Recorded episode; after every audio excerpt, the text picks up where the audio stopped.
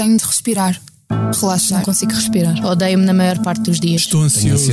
Estou tão cansada. Estou sempre com medo que descubram que sou um impostor. Sou uma impostora. Sinto-me um impostor. Não consigo respirar. consigo Estou sempre dormir. com sono, mas quando preciso dormir Sou não consigo. descansada. Penso que vou falhar. Estou cansado com muito trabalho. Tenho estado muito cansado. Já acordo ansiosa. Não vou ser capaz. Sinto que nunca sou boa o suficiente. Não sou forte o suficiente. Tenho o peito em carne viva. Estar sempre bem é uma pressão enorme. Leva a dissimulação. Acho sempre que nunca vou conseguir alcançar os meus objetivos. Tentar não controlar tudo à minha volta. Ninguém espera isso de mim.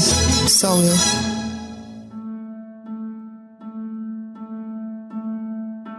Olá, sejam bem-vindos a mais um episódio do podcast do Expresso sobre saúde mental. Eu sou Helena Bento e hoje vamos falar sobre o trauma.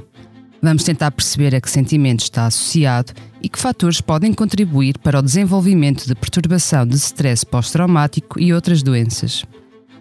Vamos também procurar saber que impacto têm as situações traumáticas na vida das pessoas e o que é necessário para que possam recuperar e ter uma vida melhor. Para falar sobre estes assuntos, temos connosco Rui Aragão Oliveira, psicanalista e ex-presidente da Sociedade Portuguesa de Psicanálise, onde trabalha desde 2006 como formador. É também colaborador do Observatório do Trauma do Centro de Estudos Sociais da Universidade de Coimbra. É igualmente nossa convidada Lara Diana, que tem 24 anos, é estudante de Psicologia e está aqui hoje connosco para partilhar a sua história de trauma e algumas experiências que a marcaram e explicar como isso tem afetado a sua vida. Olá aos dois e muito obrigada por terem aceitado o convite para estar aqui. Obrigada. Olá, bom dia.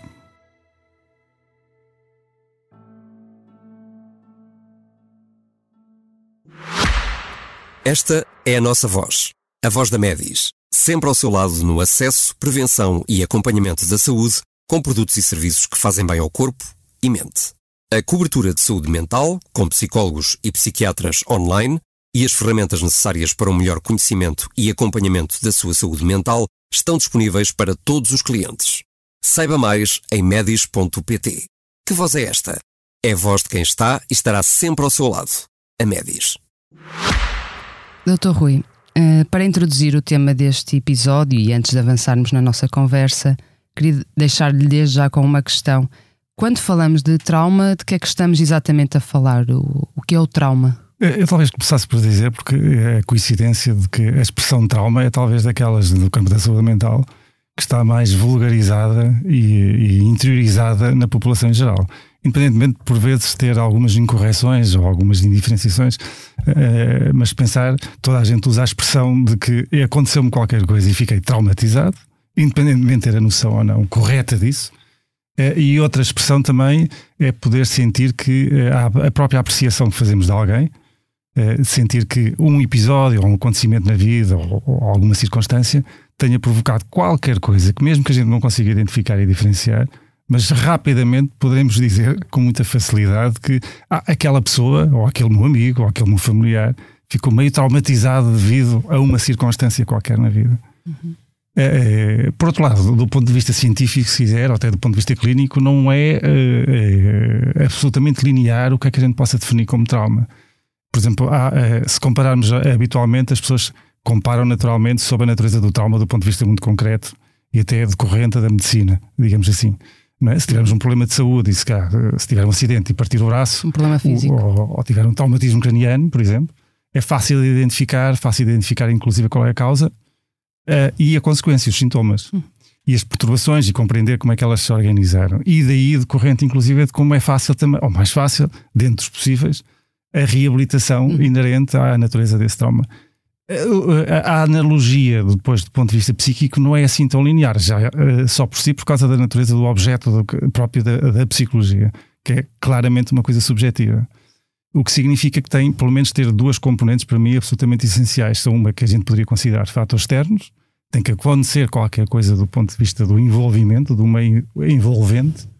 Às vezes é possível identificar muito claramente, sei lá, se for um, a vivência, sei lá, de um atentado, Um uma acidente. coisa, um acidente, uma coisa absolutamente disruptiva e devido às suas desproporções, eh, poder imaginar que só por si é um acontecimento que poderá ter condições traumático. traumáticas. Sim. Mesmo assim, como todos bem sabemos, que a mesma ocorrência vivida por duas pessoas diferentes pode significar uma coisa difícil de explicar, que é um, não é não sentir nada, mas pelo menos ter, Sim. integrar e não ser uma, não ter uma grande expressão do ponto de vista decorrente disso para, para a sua vida a vários níveis, e outra ficar mesmo com um acontecimento muito, às vezes muito, dizer pequeno ou de pequenas proporções, pelo uhum. menos, às vezes insignificante para quem esteja ao lado, digamos, eh, poder significar ter um impacto do ponto de vista interno. Uhum o que significa que há fatores também de natureza interna que são absolutamente fundamentais uhum. e muito difíceis de avaliar. Vamos deixar essa parte do, dos fatores internos e externos só para. Claro que sim. Uh, é uma questão que, que, irei fazer. Imagino que, que a definição de trauma uh, não seja muito fácil e se calhar não, não é relevante, mas então qual é? Existe esta definição? Até, até encontra várias definições. Eu diria que tem duas coisas para mim absolutamente essenciais, até decorrente da, da vivência clínica, se quiser. Uma é, é, associado a uma, a uma desconexão, digamos assim, da natureza afetiva, não é? associada à vivência, como se a pessoa sentisse que, eh, por exemplo, quando tenho medo de alguma coisa, tenho medo de um objeto, ou de um acontecimento, ou de uma pessoa, ou de uma circunstância. E aquilo que você encontra muitas vezes associado, de facto, à expressão do trauma é, que, é como se houvesse uma dissociação, digamos assim, entre a natureza do afeto, que normalmente é de uma angústia tremenda, uh, uh, e, uh, e, ficasse dissociado do acontecimento em si. E, portanto, não, não, não permite uma ligação fácil, não permite identificar o que é que suscita e significa, acima de tudo, que a pessoa fica instalada ou sente instalada dentro dela um pânico, de uma agitação, de uma ansiedade tal, que não consegue compreender de onde ela vem, está dissociada de algum acontecimento e apenas sente a sua expressão, digamos assim, ou, ou seja, psíquica ou física. não consegue identificar o, o acontecimento em si, a fazer uma, uma espécie de relação não, causal entre os. Pode, pode identificar e sentir. Eu, desde aquele acontecimento, não consigo entender porquê, mas o meu corpo, eu não consigo ter domínio sobre o meu corpo, não consigo perceber-me e compreender como é que isto funciona, mas sinto a expressividade é, é, do ponto de vista corporal, ou de ansiedade, ou até de ruminações de natureza mental, se quiser, de aparecerem imagens ou.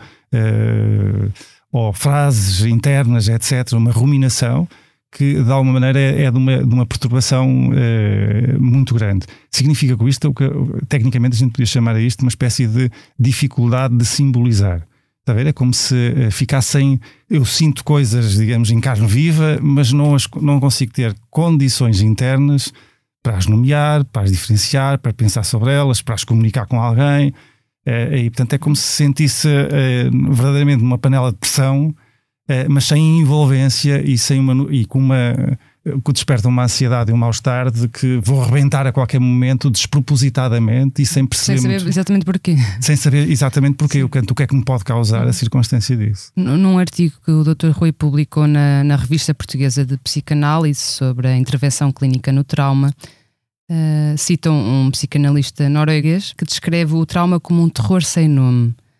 A que sentimentos está associado então o trauma e, e a que sintomas ou manifestações? O, o, o, esse termo, na realidade, não, não é do, do, do, do Varvin, que é o, o, tal colega norueguês, embora o colega tenha uma, uma, um longo trabalho de investigação e de intervenção com refugiados de guerra, com pessoas que estiveram em circunstâncias limite, de facto não é? É um nome bastante conhecido mesmo em termos de saúde mental e saúde pública uh, na, no norte da Europa, fundamentalmente. Uh, mas o, o, termo em si até vem uh, provavelmente de uma, podemos dizer, da, da, psicologia do desenvolvimento, vá, essencialmente. E tem a ver com a, a observação do crescimento dos bebés e da, e da criança e de poder perceber que volta e meia são instaladas condições face à circunstância que tem na relação com, com o meio, normalmente com o meio familiar, de ausência de referência e de uma instabilidade, de uma insegurança, que é como se sentisse que a, a, a ansiedade dominante fosse de um nível de desorganização que ele não consegue, de facto, nem nomear, nem, uh, nem ter, nem organizar-se face a essa, a essa ansiedade para poder sossegar-se ou pedir ajuda ou, ou algo assim do, do género. O, o, que suscita, portanto, um, um, grau de instabilidade e de uma natureza muito regressiva do ponto de vista psíquico, é muito difícil de intervir. É, é, é, talvez semelhante, enfim, para o normal aqui do entendimento, embora isto não seja totalmente correto o que vou dizer, mas é talvez um estado semelhante ao que aquilo que a gente designa por, por exemplo, um ataque de pânico. É, só que o ataque de pânico normalmente está situado, está circunscrito a algumas, a algumas circunstâncias. Portanto, aqui é uma, é uma designação do ponto de vista interno que depois não conseguimos localizar nem associar a nada em particular.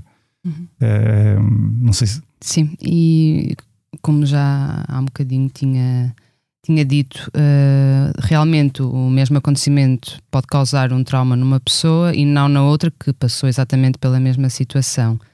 Que fatores podem então contribuir para o aparecimento de problemas graves, como a perturbação de stress pós-traumático? Eh, deixa-me pôr isto assim, que é assim uma forma também simplista, mas acho que é fácil de entender. É uma analogia, é como se na realidade a gente conseguisse sentir que existe todo uma, um, um nível de funcionamento psíquico que é um pouco protetor.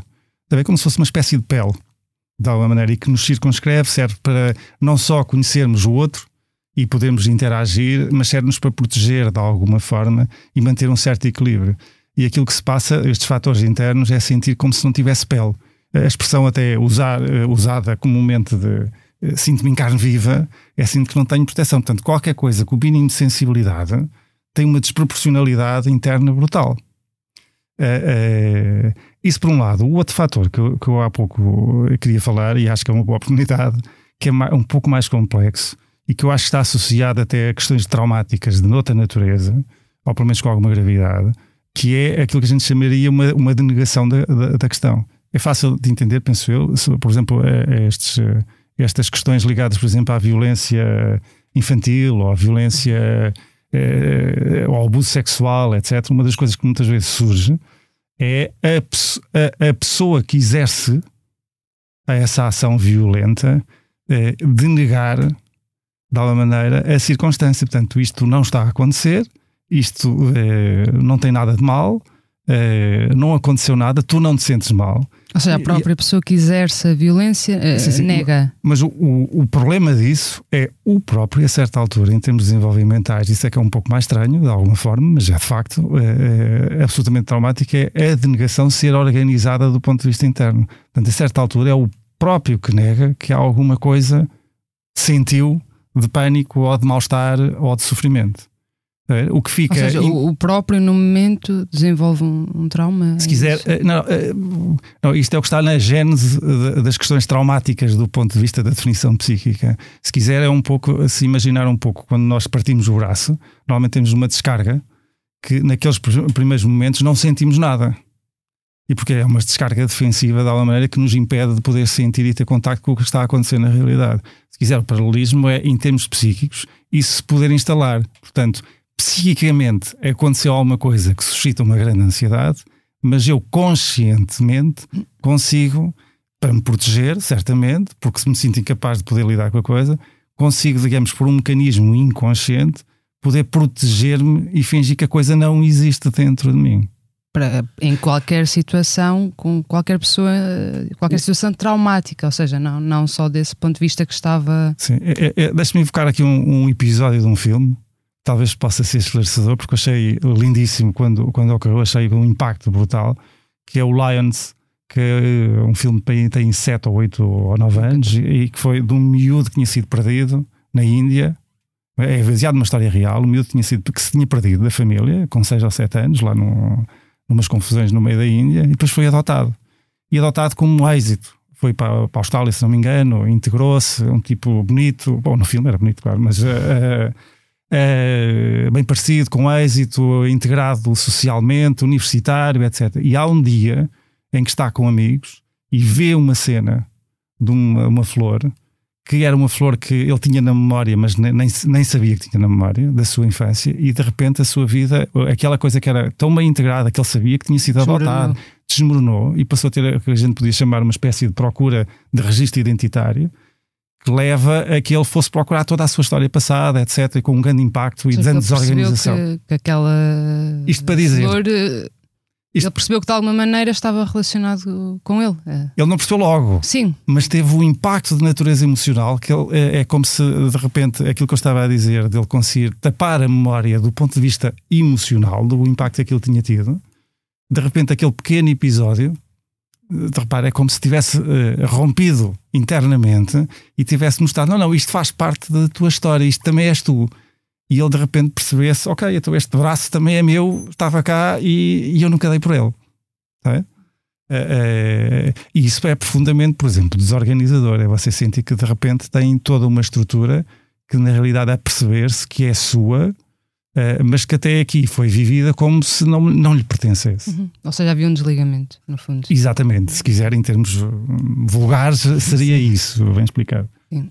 Lara, numa conversa que tivemos antes da, da gravação deste episódio, contou-me que tinha passado por algumas experiências traumáticas e vivido algumas situações que a marcaram. Pode explicar-nos um pouco o que aconteceu? Uh, sim. Uh, pronto, traumáticas de acordo com o meu próprio critério pessoal, porque era aquilo que o Dr. Rui estava a dizer, o trauma acaba por diferir, acaba por se diferenciar de pessoa para pessoa. No meu caso e naquilo que é chamado talvez da minha primeira infância, Uh, o trauma bate-me um bocadinho à porta com o divórcio dos meus pais, que foi um divórcio bastante abrupto. O meu pai, que foi de forma abrupta, o meu pai acaba por se ir embora quando eu tenho, quando sou relativamente nova. Uh, não, não foi uma espécie de sem contacto, mas foi uma pessoa que era muito presente na minha vida, ele era o meu melhor amigo e acaba por ir viajar o mundo. Uh, a minha mãe, por outro lado, era mãe, ficou mãe solteira, três filhos, e eu acabei por ter de ir viver com os meus avós quando tinha oito anos.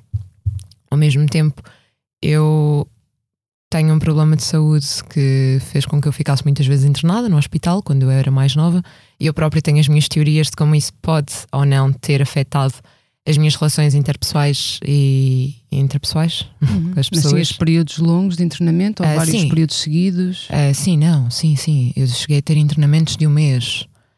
Era, era mesmo muito. Eu tive cerca de 10 internamentos, se calhar antes de completar 5 anos cheguei a ser operada, uh, os, as pessoas do hospital já, já conheciam Sim. a minha mãe e ela ia para lá vezes e vezes e vezes sem conta até conseguirem compreender aquilo que eu tinha. Ok. Um, mas sim, esses dois episódios, depois a partida do meu pai, ir viver com os meus avós, eram. Eu acabei por ter dois irmãos, um, mesmo antes dos meus pais se separarem. Os meus irmãos têm 5 e 6 anos de diferença de mim. E eles ficaram com a, com a sua mãe? eles ficaram, ficaram com a minha mãe e eu acabei por ir viver com os meus avós e mudei de escola, é um novo ambiente, uh, sofri de bullying na, na escola nova e passo de estar num, num sítio em que se calhar conhecia as pessoas desde que era pequenina para estar num sítio completamente novo. À guarda, atenção, os meus avós são duas pessoas incríveis e estou super grata por tudo o que fizeram por mim, mas acabo por estar a viver com duas pessoas que não são os meus pais. E nos anos seguintes, até na minha adolescência, eu mudei várias vezes de casa, mudei se calhar um total de 12 ou 13 vezes de casa entre familiares. Porque foi viver com, com diferentes familiares, foi isso sim, que sim, sim. explicado. E também mudei algumas vezes de escola e viver um ano na mãe, viver um ano na avó, depois viver no pai. Isto acaba por causar cicatrizes emocionais, mesmo que, mesmo que eu hoje em dia, por exemplo, estou super bem com a minha família e são os meus melhores amigos, mas foi, foi, foi preciso digerir muita coisa porque depois as coisas deixam cicatrizes nas pessoas e a minha mãe, no meio disto, tudo, é diagnosticada com uma doença autoimune que a deixa de cama e ela fica acamada várias vezes e tem várias operações. Portanto, há aqui um sentido todo de identidade também em que eu não sou só a menina que tem os pais divorciados, a menina que sofreu de bullying, a menina que muda de escolas. Que teve internada, que teve, teve internada. É também a parte, a menina que o papá se foi embora é, acaba por ser também a parte de a menina que tem a mãe doente e a minha mãe, é, pronto, era mãe solteira, três filhos e fazia mesmo muito trabalho por nós. E uhum. pronto, ou seja, por muito que eu a quisesse culpar por oh meu Deus, mandaste-me embora, por muito que eu hoje olho para trás e vejo que foi a atitude correta a fazer, que se calhar se eu fosse mãe não teria feito melhor mas se calhar nem sempre teve essa consciência uh, da situação, ou pode ter havido momentos em que não compreendeu. Sim, houve uma grande parte da minha infância e da minha juventude, até recentemente, em que eu era muito revoltada com a minha mãe e sentia uma forte. Uma forte. Era, era muito fácil estar chateada com ela, porque ela era a progenitora que estava presente. Era muito fácil querer gritar com ela e querer bater as portas e sentir-me injustiçada por toda, toda a dor, porque tu é que me fizeste isto. Quando eu própria não reparei que ela estava extremamente doente e, extremamente cansada. Ela é muito nova, a minha mãe tem 20 anos de diferença de mim, portanto ela não deixa de ser uma miúda. E se calhar eu tenho 24 e ela com a minha idade já era mãe e já estava a passar por, todo, por toda uma vida. Portanto eu olho para trás e é muito difícil. É, eu, pronto, acabo por ficar um bocadinho na dualidade de como é que eu vou estar chateada com a minha mãe se ela está doente? Acaba, acabo-me por tornar nesta pessoa.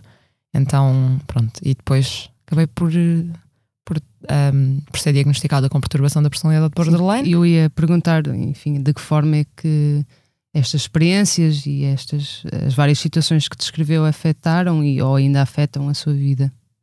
As, de forma diferente. Foi a, a, perturbação borderline é dita como a perturbação do trauma. É, é chamada. Porque a Lara, depois disso tudo, foi, de, foi-lhe diagnosticada a perturbação borderline. Sim. Foi-me diagnosticada a perturbação borderline quando eu tinha 19 anos.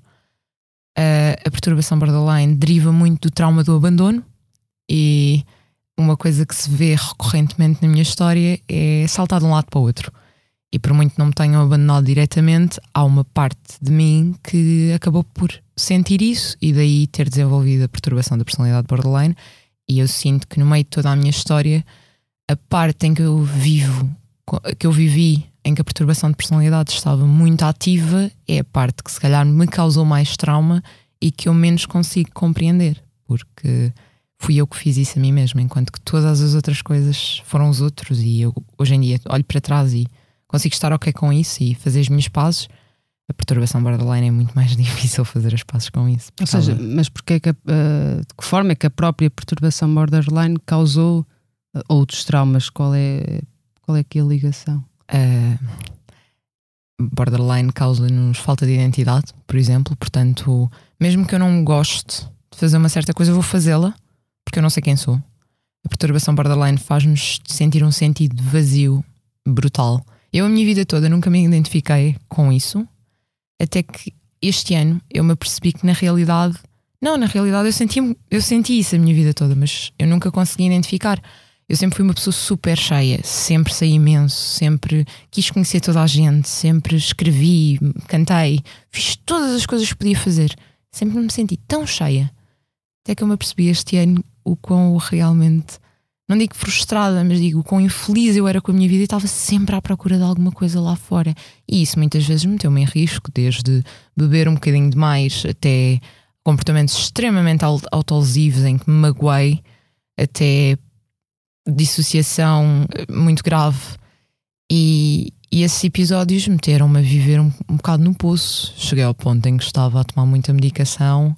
Uh, os meus próprios pais já não sabiam o que fazer comigo, não me conseguiam deixar sozinha e toda a gente à minha volta, sempre consegui manter um grupo de pessoas próximas a mim, de boas relações interpessoais, principalmente com os meus amigos, mas as pessoas estavam, olhavam para mim e já não me conheciam. Ou seja, esta rapariga que outrora teve tanta vida e foi tão ocupada, foi completamente consumida pelo medo que toda a gente a deixasse e completamente a viver na berma do precipício, porque isto está depois de todo este trauma, eu acho que a borderline a borderline é aquilo que me trouxe acima de viver num mundo e num espectro em que eu sinto que as pessoas não me aceitavam e ter de estar sempre a olhar por cima do meu ombro e de sentir que não encaixava no próprio sítio em que ter borderline é um bocado toda a gente fala português e eu sou a única a falar francês e ninguém fala francês como eu.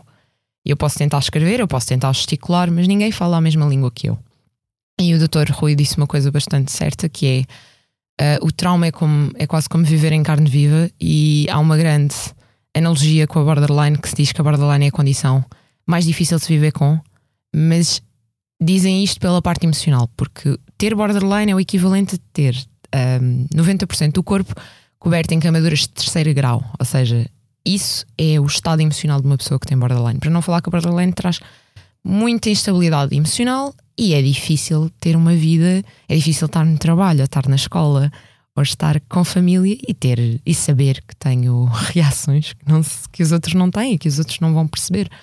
Portanto, a própria e a grande, a, eu passei grande parte da minha vida e acho que essa foi a parte mais difícil, foi saber que os outros não sentem como, como eu sinto e que em cima disso nunca eu a dada altura comecei a duvidar dos meus próprios sentimentos. Será que é válido eu sentir dor com isto? Portanto, eu peguei em toda a dor que eu alguma vez senti, em todos os traumas eu escrevi, eu dancei, eu fiz música, eu falei com as pessoas, eu bebi, eu fiz tudo aquilo que estava ao meu alcance. Saí e conheci pessoas no meio do caminho. E a dor não se foi embora, o trauma não se foi embora. E foi por isso que acabei por ficar menos bem na vida, porque eu tentei fazer tudo. E mesmo assim mesmo, por mais que eu corresse, nunca conseguia fugir daquilo que estava, que estava a viver atrás de mim. Doutor Rui, também para enquadrar um pouco esta questão, qual é aqui a ligação entre o, o trauma e a perturbação borderline? Como é que estas duas entidades se relacionam? Penso é que o, o exemplo que Clara também traz eh, eh, permite-nos abordar de uma outra forma que acho que é muito significativa também, associada à, à, compreensão da temática do trauma. Repare que a maior, a maior, parte das coisas que eu há pouco disse era associada a como se eh, o, o, só pudéssemos pensar no trauma como um acontecimento determinado. Repare que aquilo que, que, que ela expressou da sua própria vivência não é, é podia ser enquadrado numa coisa bastante diferente uh, uh, que é aquilo que, que eu poderia designar como uma espécie de trauma cumulativo.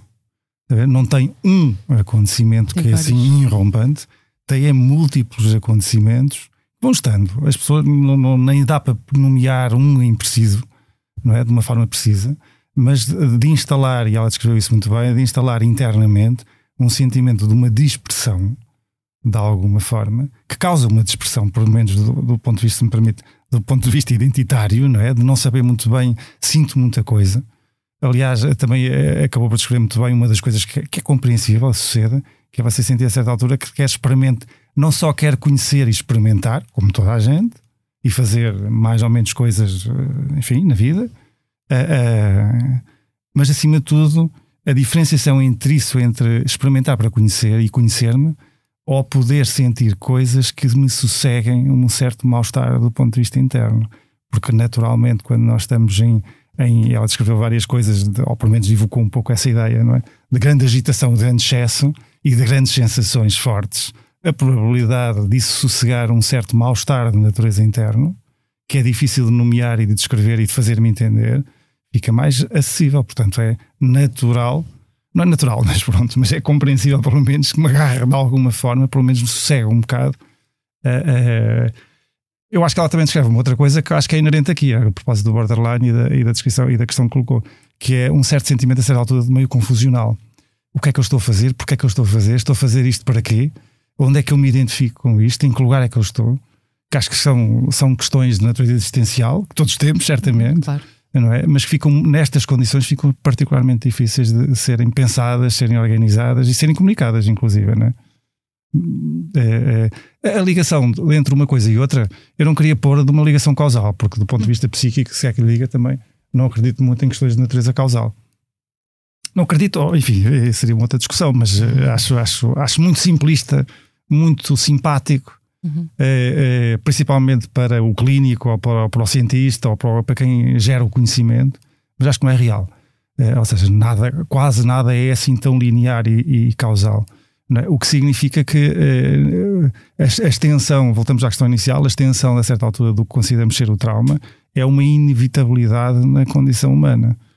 De alguma forma, sabe que uma das coisas com alguma piada que as pessoas às vezes comentam é assim: vou para a terapia a pensar que tinha um problema e descobri lá no meio que tenho cinco ou seis.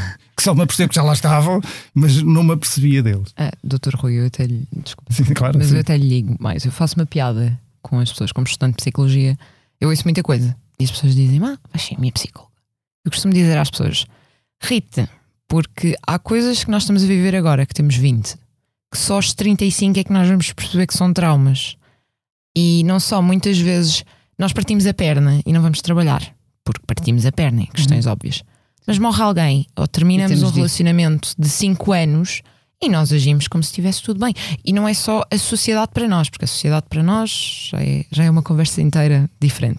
Mas de nós para nós mesmos, nós acordamos de manhã e dá-nos um bocado a garganta. Eu hoje acordei, o meu irmão está constipado. Ele não foi à escola porque está constipado. Tudo bem.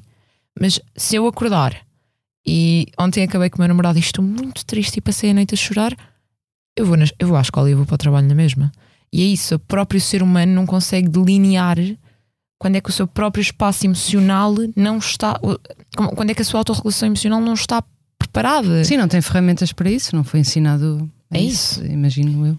Eu acho que também foi é agora um bom exemplo para poder expressar um pouco o que é que é ter ou sentir o efeito de algumas questões de natureza traumática. É a desconexão sentir uhum. eu não estou bem, acordei hoje e sinto-me terrivelmente mal, ansioso, etc. E não faço a mínima, não consigo ter uma ligação clara dentro de mim, Por- saber entender de onde é que isto vem, Sim. de alguma forma. E às vezes é surpreendente, porque quem vê de fora, e não precisa ser um especialista, porque às vezes é surpreendente, todos nós acho que já passámos isso, é sentir, eu, eu não consigo ver que uma coisa tem a ver com este episódio que me aconteceu na vida, e estamos à procura das coisas muito concretas, Pá, e falamos com o irmão, com o pai, com a mãe, com o amigo, e dizes, "Então, mas é óbvio, eh, tu acabaste de viver uma coisa que provavelmente te destabiliza.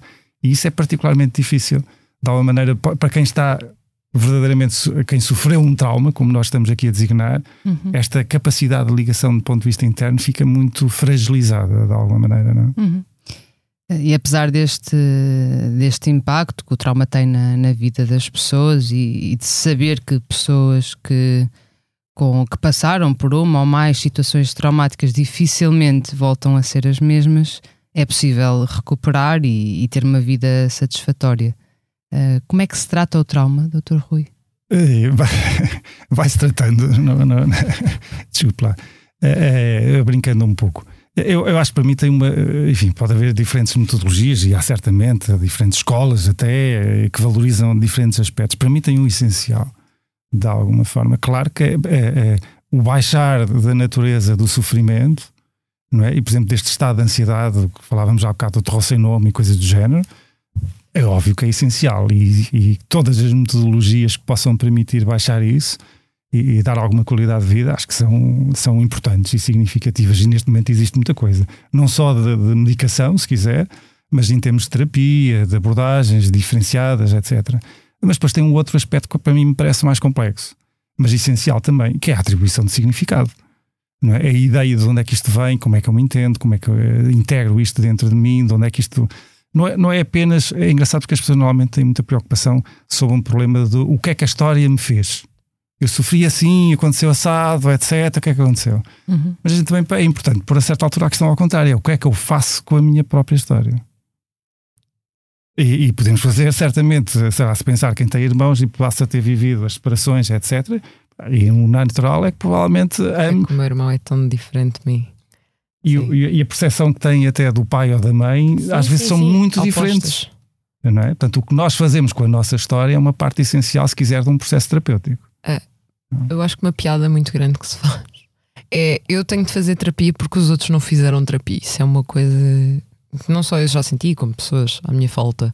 Uhum. Eh, e também existe aqui uma parte que acho que é aquilo que o Dr. Rui está a falar, que é o insight. É a pessoa ter Sim. a consciência própria. Sim, em primeiro lugar, tomar, eh, saber, o- conseguir lá está, identificar e, e perceber, reconhecer o problema.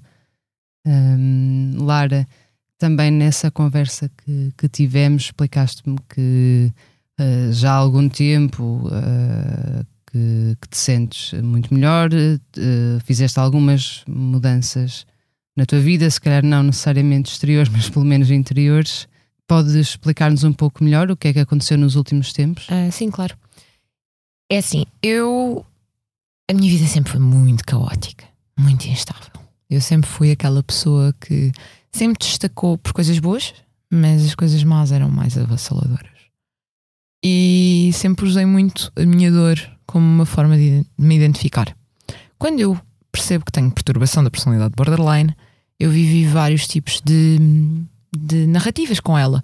Vivi a narrativa do estou curada, de não tenho nada, de isto é tudo aquilo que eu sou, estou curada outra vez. Ou seja, foi assim, altos e baixos e baixos e altos. E recentemente, em dezembro do ano passado, eu estava num ponto da minha vida que eu nunca estive pior. Uh, desde comportamentos extremamente autolesivos de me magoar para pensamentos negativos, para não conseguir ser um ser humano funcional. Eu acho que foi um amontoar de 23 anos de caos e de não me saber expressar e não saber expressar esse caos.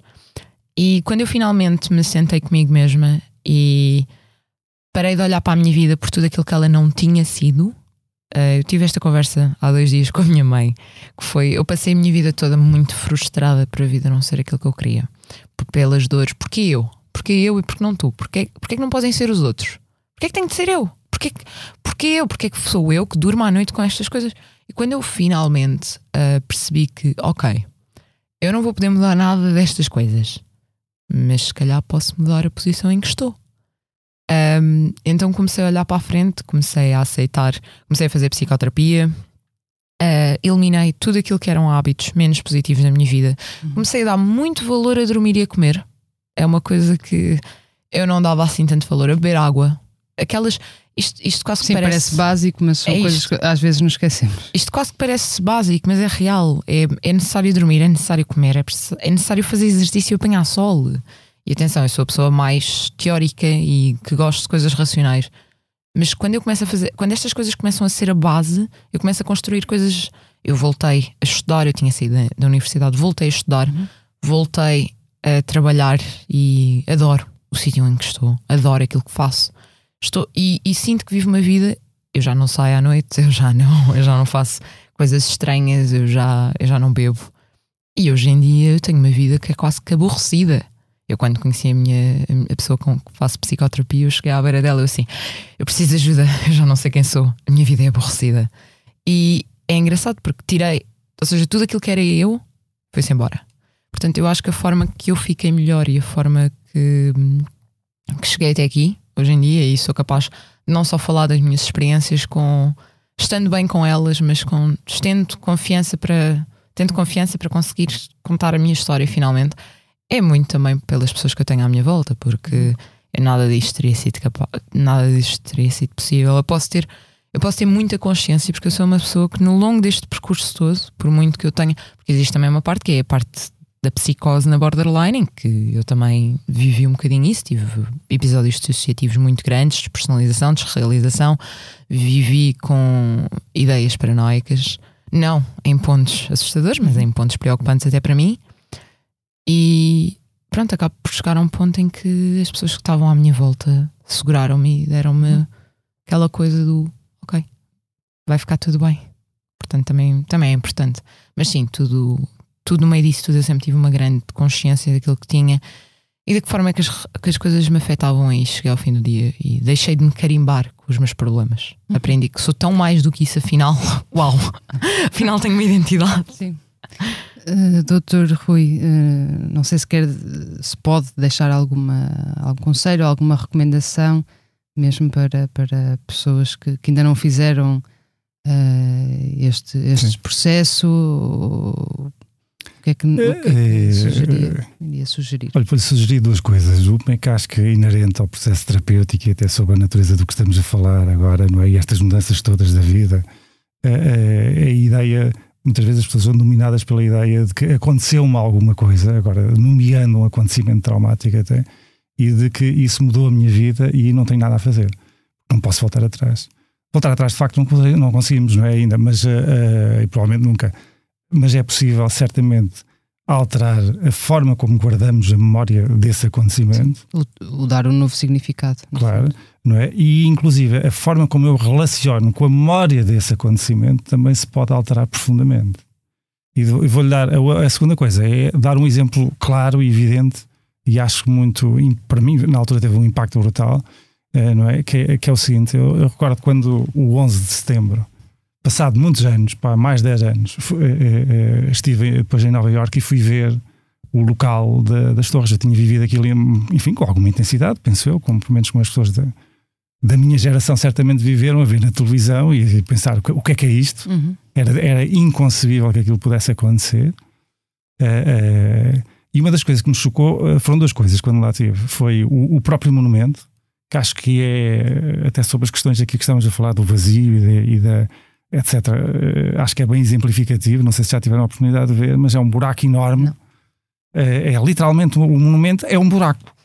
Uh, onde, onde, onde a água vai para ali para, fora, para, para, dentro. É um quadrado assim gigante que eu, na minha associação, não tenho a certeza se é verdade ou não, mas quando vi pensei assim: isto era o lugar de uma das torres e agora aqui isto desapareceu, ficou o buraco. Isto é de um impacto brutal. Para mim foi.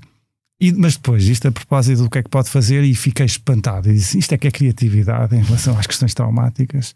Encontrava gente, isto em 2000 e já não sei, já estive lá em 2014, penso eu, quando, quando depois do 11 de setembro se a memória não falha, e encontrava gente que era voluntária, tinha uh, as t-shirts uh, uh, a identificar, a dizer: Eu estive aqui, eu vivi isto, e se quiserem podem falar comigo, que eu relato e pôr-me questões como é que foi, então estavas cá e o que é que te aconteceu e morreu alguém de, que ou trabalhavas na torre ou aconteceu alguma coisa assim, como é que é possível? Isto é que precisa ter uma criatividade.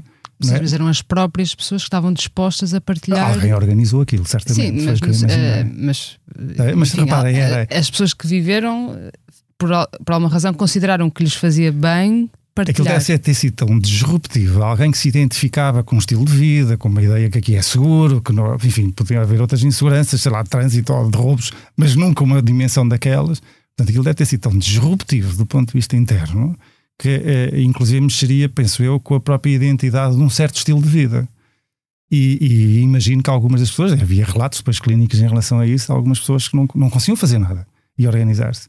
Portanto, ter essa ideia eu achei de uma criatividade, porque é alguém que sente que é ouvido diariamente, a contar uma história que foi muito significativa para ela, que é confirmado.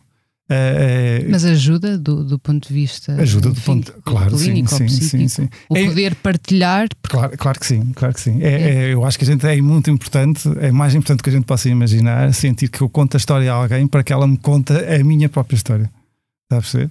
Tem um efeito. É, eu li isso no outro dia na, na, num livro da Helena Ferrand hum. e achei extraordinário como é que ela própria coloca isso. O efeito que tem de repente poder ter uh, sobre nós próprios, poder ter essa percepção de alguém sobre a nossa própria história. Como é que ela é vida, como é que ela é vivida pelos outros, como é que ela é percepcionada. E, e, mas achei que este exemplo era notável. Fiquei também espantado como é que ao fim de 12 ou 13 anos ainda havia gente o dia a dia era ir para lá. Mas isto é uma questão importante em relação ao trauma, uhum. que é eu não consigo ter um timing. O meu timing de elaboração da questão não tem o timing da Laura nem da. Sim, não há, não há um tempo não. Não é? E, e, respeitar a natureza do tempo. O que eu imagino, eu depois ainda voltei lá passado uns anos, mais uns anos. E achei que tinha, na minha fantasia, também não tenho nenhum dado em relação concreta em relação a isso, achei que tinha, que não vi quase ninguém.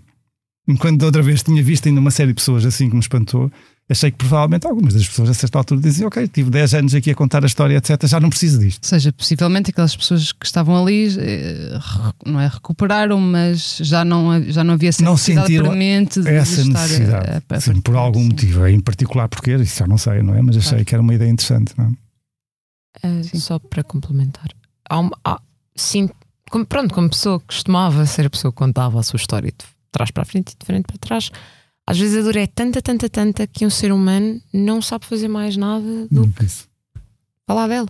Uhum. E a sua vida Sim, toda Na nossa sentar. conversa uh, explicou-me que, que, tinha muito essa necessidade quando saía estar repetidamente a contar a sua história uh, às pessoas com que se ia cruzando. Sim, não só. Não, pronto, não diga a minha história do início ao fim, porque também não, não, vou, não vou chegar a esse ponto. Sim, mas muito focada em si. Muito focada, sim, muito focada na dor muito focada. Por exemplo, quando me partiram o coração pela primeira vez, eu tenho pena das pessoas que se cruzaram comigo depois disso, porque eu só falava disso.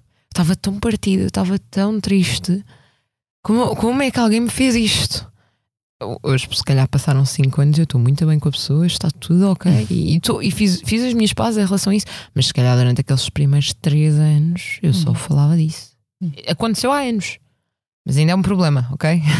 Acordei hoje de manhã, estou triste. Foi há dois anos e meio. Mas okay. dá-me o coração. Bom, chegamos ao fim do nosso tempo.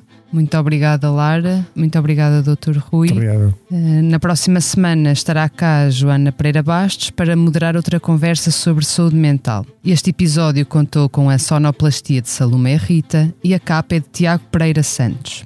O podcast Que Voz é Esta tem consultoria científica do professor José Miguel Caldas de Almeida e está disponível em expresso.pt e em todas as plataformas de podcast. Até para a semana. Esta é a nossa voz, a voz da Medis, sempre ao seu lado no acesso, prevenção e acompanhamento da saúde, com produtos e serviços que fazem bem ao corpo e mente. A cobertura de saúde mental, com psicólogos e psiquiatras online, e as ferramentas necessárias para um melhor conhecimento e acompanhamento da sua saúde mental estão disponíveis para todos os clientes. Saiba mais em medis.pt. Que voz é esta? É a voz de quem está e estará sempre ao seu lado. A Medis.